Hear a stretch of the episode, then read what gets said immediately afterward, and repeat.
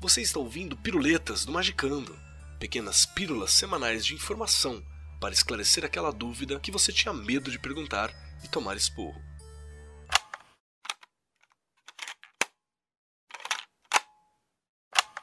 Quantas vezes você já ouviu que a magia funciona em estados alterados de consciência? Eu sou o Rodrigo Grola e você está em mais uma Piruleta do Magicando. E hoje, o que são EACs, ou estados alterados de consciência, e o que é estado de gnose. Primeiramente, vamos entender o que é um estado alterado de consciência. Ele pode ser compreendido como um período entre dois pontos de transição. Por exemplo, estamos no estado de sono quando estamos entre o adormecer e o acordar, e em vigília quando estamos na fase oposta, entre o acordar e o adormecer.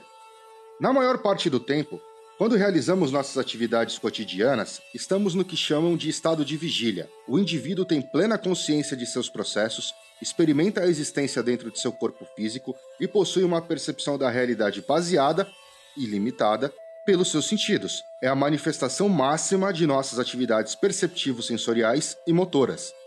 Este estado é caracterizado pela lógica, racionalidade, pensamentos de causa e efeito e pela sensação de estar no controle das atividades mentais. Podemos perceber o mundo à nossa volta e selecionar através de nossos sentidos as informações as quais iremos reter ou descartar. Existe uma clara separação do ego, o eu e o ambiente externo. É neste estado que toda conexão com a realidade física acontece. Dentro de uma forma comum de percepção, essa é a existência. Você capta o meio, filtra o que recebe e digere as informações com suporte dos seus paradigmas. Em contrapartida à vigília, teríamos o estado de sono, mas esse não é o único.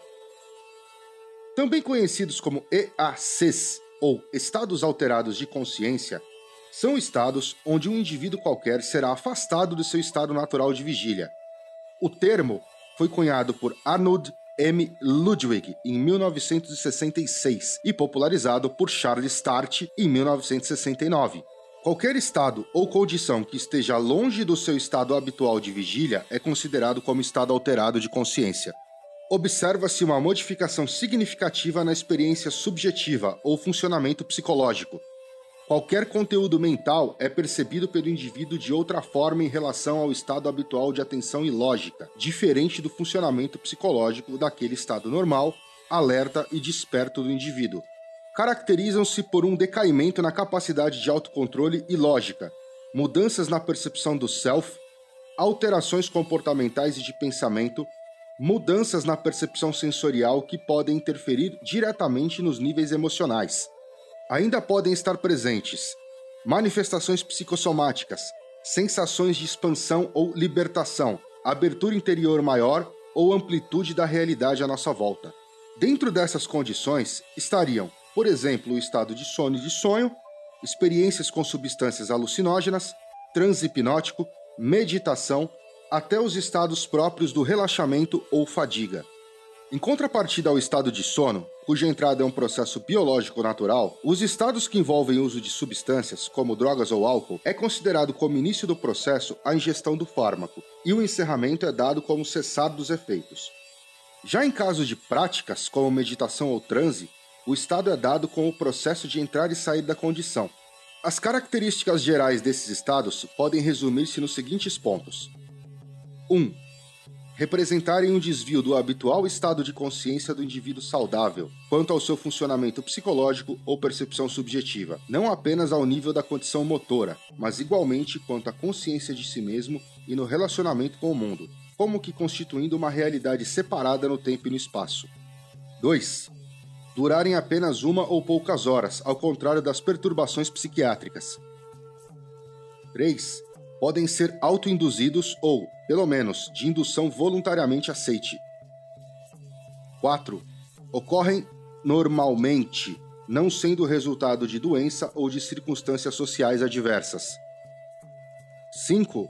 Serem considerados irracionais, anormais, exóticos ou até patológicos pelas normas sociais dominantes na sociedade ocidental.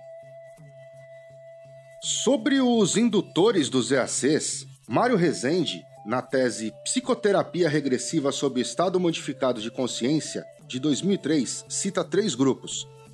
O primeiro indutores que produzem uma quebra de estimulação sensorial ou atividade motora, uma diminuição substancial de estímulos recebidos e nas reações motoras que lhes são associadas, podendo ser devidos a uma ausência real de estímulos, como no estado de confinamento ou reclusão, na direção em uma estrada sem tráfego significativo, em câmeras de privação sensorial, etc.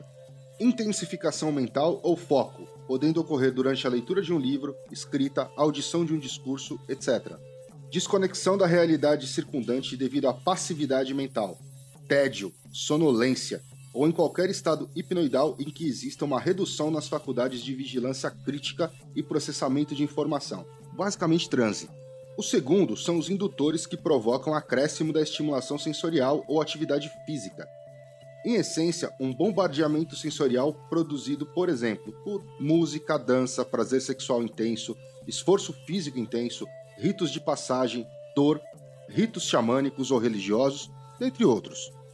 O terceiro é constituído por alterações na química orgânica através de substâncias ingeridas ou injetadas, como álcool, alucinógenos de primeira ordem como mescalina, LSD, THC ou DMT, escopolamina, gás hilariante ou óxido nitroso, muscimol, substância ativa da Amanita muscaria, um cogumelo venenoso, aquele do Mário, e por todos aqueles cuja alteração química não é provocada por ingestão ou injeção de substância externa, mas por processamentos do próprio organismo, como os provocados por hiper ou hipoglicemia, disfunções na tireoide, privação de sono, hiperventilação e etc. Existe um ponto de oposição. Esses estados podem ser excelentes para uso terapêutico de autoconsciência, mas são péssimos para tomadas de decisão racionais, bem como a operação de equipamentos que envolvam coordenação e atenção. Você não deve dirigir, por exemplo, nessas condições. Um adendo aos EACs são os estados de gnose. Esses são os estados onde acontecem as chamadas experiências místicas ou de expansão da consciência. Disse que através desses estados existe uma conexão mais profunda do seu subconsciente com o astral, o que permitiria uma comunhão mais profunda com o universo, ou SAG, ou Deus, ou como você quiser chamar. E isso levaria você para o ponto real onde a magia funciona. Quando você entra num estado de gnose, sua consciência mundana é afastada.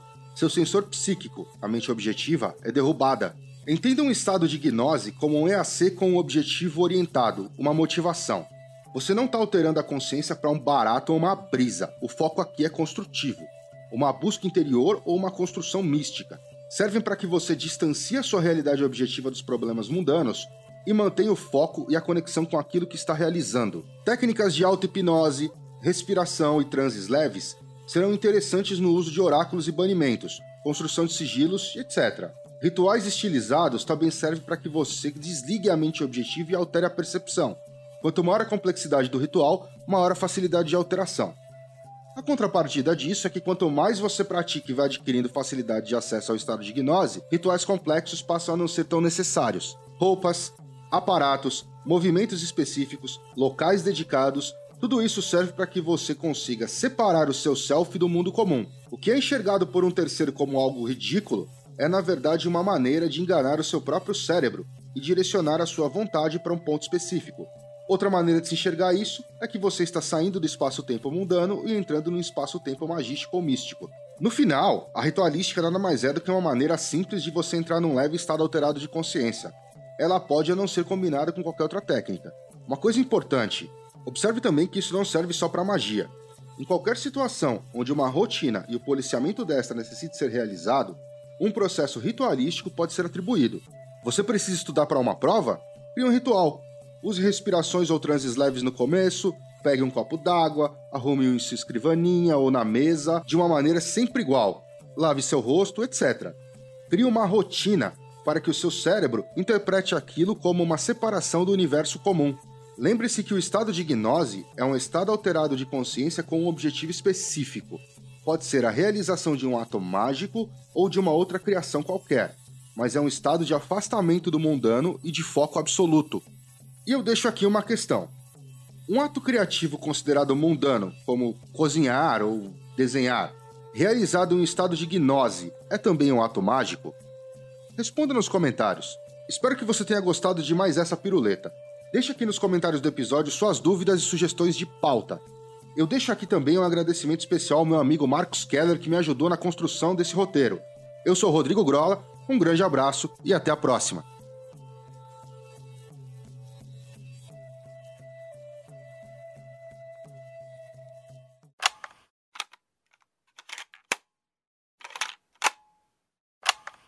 Você ouviu Piruletas, as pílulas de sabedoria do Magicando. Uma parceria do Mundo Freak e da Penumbra Livros. Quer tornar o Magicando semanal? Então ajude esse projeto em apoia.se barra confidencial. Um programa editado por Rod Studio.